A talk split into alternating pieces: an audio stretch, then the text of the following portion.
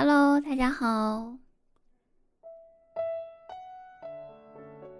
哎，月底了，咱们这期节目呢，就洗米团的超勤收听的节目来了哈。这期节目呢，我挑了一个不更新节目的周末来更新，就是想和大家唠会儿嗑吧，说说我是一个怎么样的人，好不好？首先肯定一下我的身份，我的工作。我是一名不算职业的职业主播。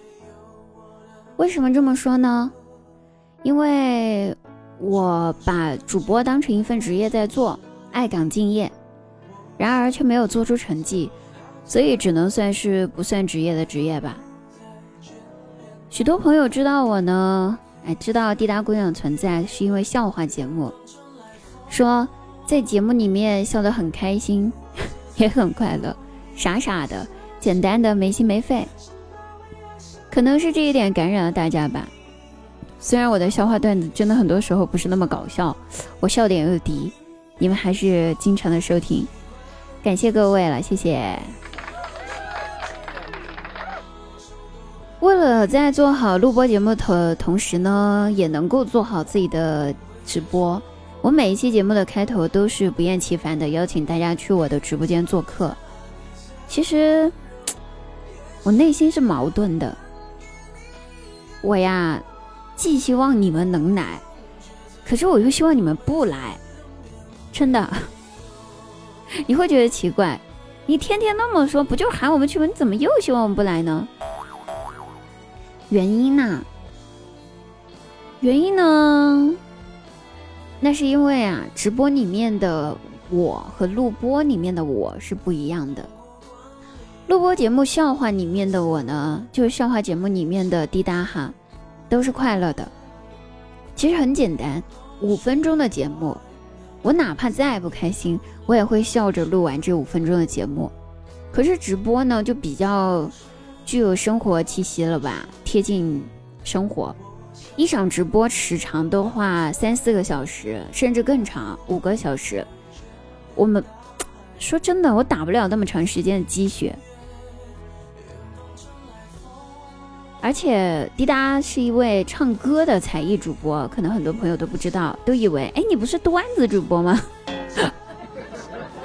其实我是一个唱歌主播，所以在直播间里面的直播内容的话，大多数是以唱歌为主，聊天为辅的。直播内容相对来说比较单调。我会在聊天的时候讲段子，但不是一直讲。你进来之后听到我没有在讲段子。哎，有一些朋友一进来听到在说别的或者在唱歌，就觉得很纳闷儿，这不讲段子吗？滴答讲个段子，一进来就是说滴答讲个段子。我不能，我不是蓝牙音，我不是智能音箱，直播节直播的话，我是一个活人。你突如其来这一招就打断了我跟上一个人聊天内容，我只能一边安抚你，一边拒绝你。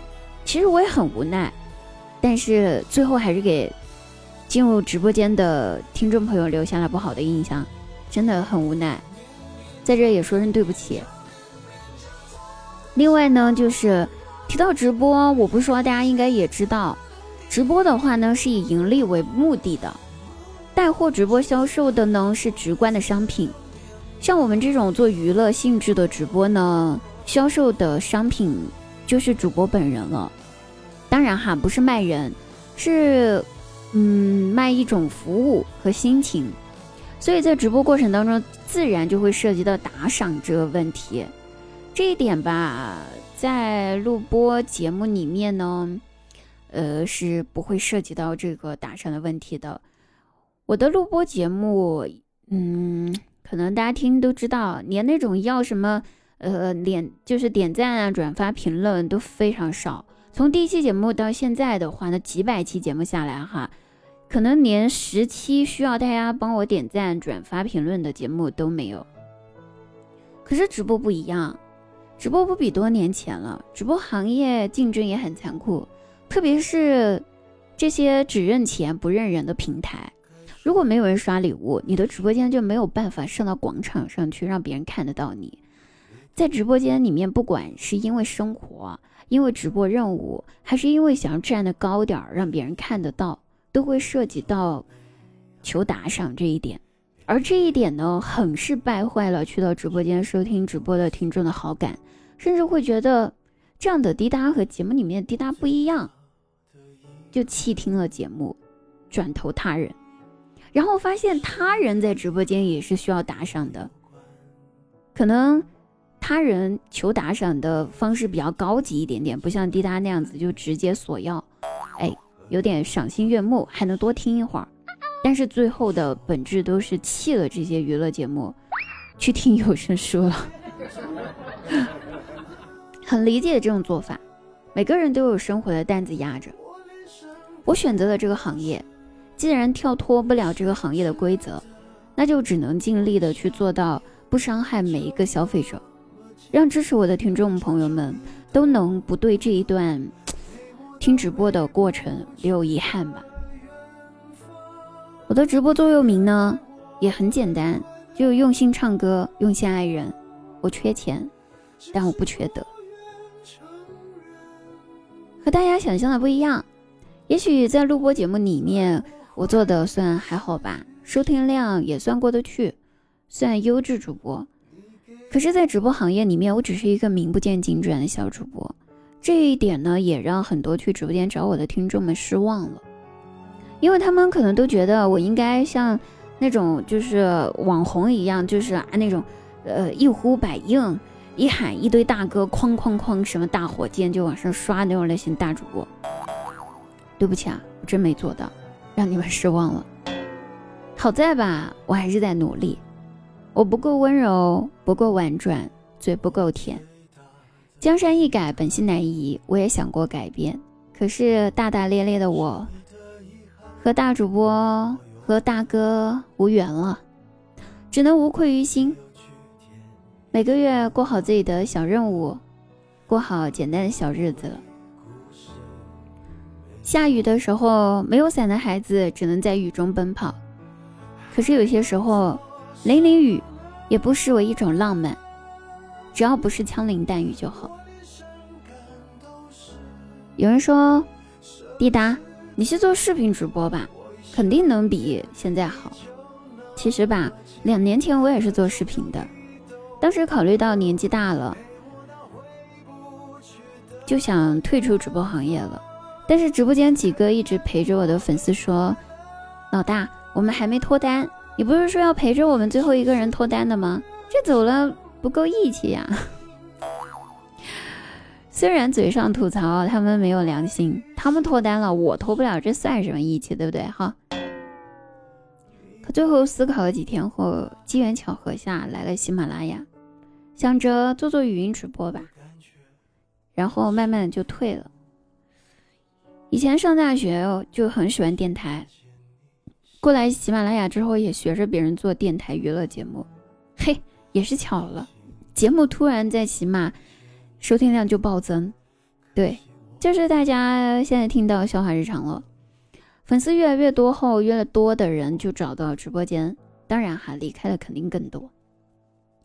可来了的、留下了的听众接受我直播风格，我也不能甩手就走了吧。所以这一来二去呢，就播了两年。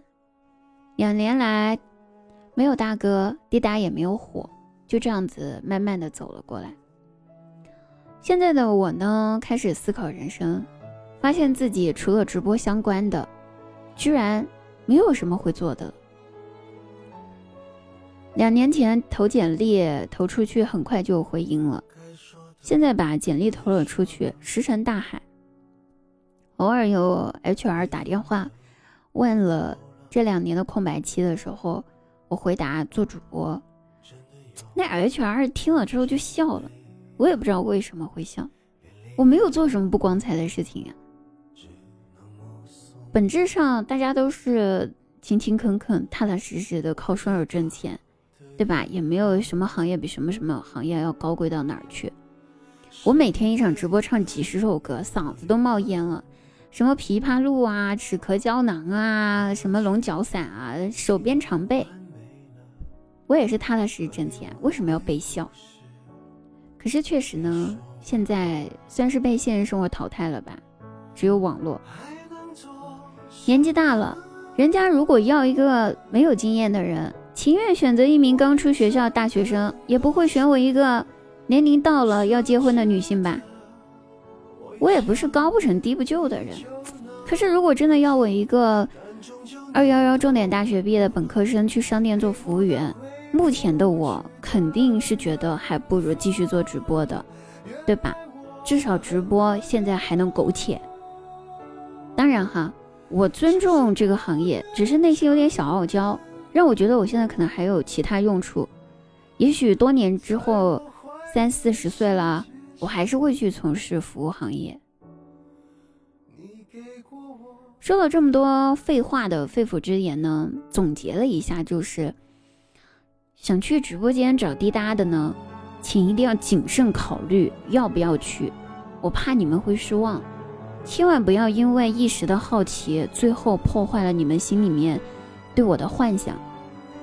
我也是个俗人，本质上跟大家没有什么区别的。喜欢听歌可以直播间见。对于翻唱这件事儿呢，我还是挺认真的。凌晨十二点以后的话呢，还能听点滴答准备的哄睡情感节目。那个哄睡情感的这些节目呢，大多数都是滴答原创自己写的，呃，本子。如果有想找本子的主要内容的话，可以在我公众号找哈，公众号都会发文案，然后都是自己写的原创内容。公众号就是那个滴答姑娘 A N Y N 嘛，然后 A A B C D 的 N N Y A N。未成年的小朋友们呢，千万别到直播间去，在什么样年纪做什么事儿，这样子以后你们才不会遗憾。直播是会影响青少年的价值观的，有些直播间一分钟几万块人民币的礼物就刷了出去。会让未成年们、未成年他们的价值观扭曲，觉得钱就是这么好赚。其实不是这样子的，挣钱不容易。当然，这个世界也不像我们说的那么糟糕。可是直播真的不适合你们观看。你们这个年纪啊，学习和谈恋爱才是正事儿。很多哥哥姐姐现在踏入社会，最想回去的时光就是学生时代。那个只用担心学习成绩和喜欢的人不喜欢我的年纪，好在我们人类只有两只手，一手抓现在，一手抓未来，没有让我们再多一只手去抓过去。我们可以回头看，但是不能往回走，逆行是全责的。所以无论如何，朝前走吧，滴答和你一起哈，我会进步，你们。也不要对我失望，我就是滴答，依然是那个蛮腰、萌音一推倒、身娇体弱要抱抱的滴答姑娘，没有一点是假的，确实是萌音，确实也是蛮腰，但是我也是真的需要抱抱。谢谢大家，我们下期节目再会。